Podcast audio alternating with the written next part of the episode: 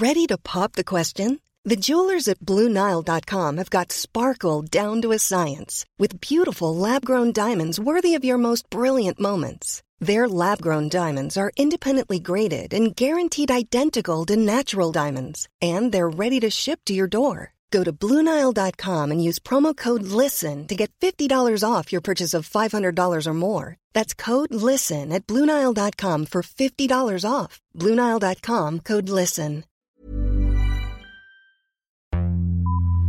Vox Polony.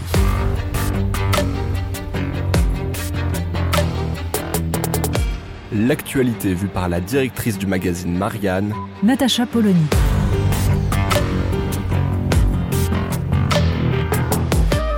Vox Polony. Continuons notre promenade dans une bibliothèque idéale. Et retournons vers un auteur dont nous avons déjà parlé, Victor Hugo. Mais cette fois, nous allons parler d'un livre dont peu de gens savent qu'il fait partie en fait d'une trilogie. Les Travailleurs de la mer, c'est le troisième élément de la trilogie que constituent Les Misérables, Notre-Dame de Paris, et donc ce livre écrit à Guernesey lors de l'exil de Victor Hugo. Mais comment ça une trilogie? Eh bien oui, une trilogie sur les déterminismes qui pèsent sur l'être humain et qui constituent sa destinée, la nécessité, ananke, c'est-à-dire en fait tout ce qui fait la souffrance humaine. Il y a le déterminisme social, il y a la religion, et puis il y a la nature. Parce que ce que Victor Hugo a voulu nous raconter, c'est la souffrance de ces hommes, obligés d'affronter les éléments déchaînés, obligés de risquer leur vie pour ramener quelques poissons, ou pour essayer tout simplement d'atteindre telle ou telle destination. Et il les a vus depuis son exil de Guernesey. Et il a vu la violence de l'océan. Alors il met tout ça dans un livre, mais un livre dont le résumé est excessivement simple. Une phrase, pas plus. Un homme affronte les éléments pour gagner le droit d'épouser celle qu'il aime. Il parvient. Il a combattu le mal, la pieuvre, il a combattu l'océan, il a combattu les récifs. Mais il est vaincu par une chose, le cœur humain. Cette histoire, aux apparences très simples, Victor Hugo la raconte comme les meilleurs scénaristes de Netflix. Et c'est là où on comprend le génie du roman au XIXe siècle, dont Victor Hugo est sans doute un des meilleurs représentants. L'art du flashback, du suspense qu'on ménage petit à petit, du coup de théâtre.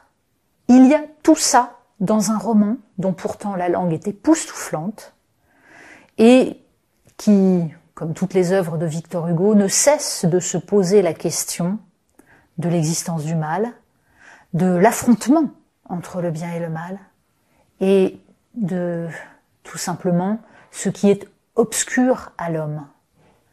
C'est le roman, avec l'homme qui rit dont nous avons déjà parlé, dans lequel Victor Hugo se fait sans doute le plus ce mage qu'il rêvait d'être, qu'il incarne et qui est en fait le poète.